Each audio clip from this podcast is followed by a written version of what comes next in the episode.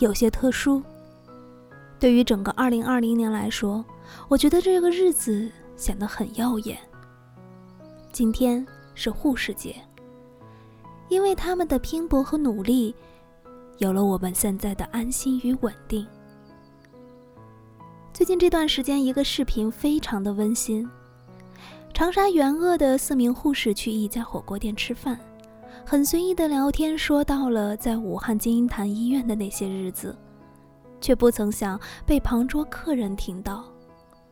我们有时候会说“说者无心，听者有意”，而这个听者却做到了一个让我们很多人都想做的事。这个女孩在结账的时候，悄悄的也为那桌买了单，并留下纸条说：“你们的负重前行，换来了我们的岁月静好，谢谢你们。”就是这样的一个小小举动，温暖了我们所有人的心。尽管你们说你们只是在一个平凡的岗位上做着自己该做的职责，可也是你们一直在与死神做斗争，一直都在救死扶伤。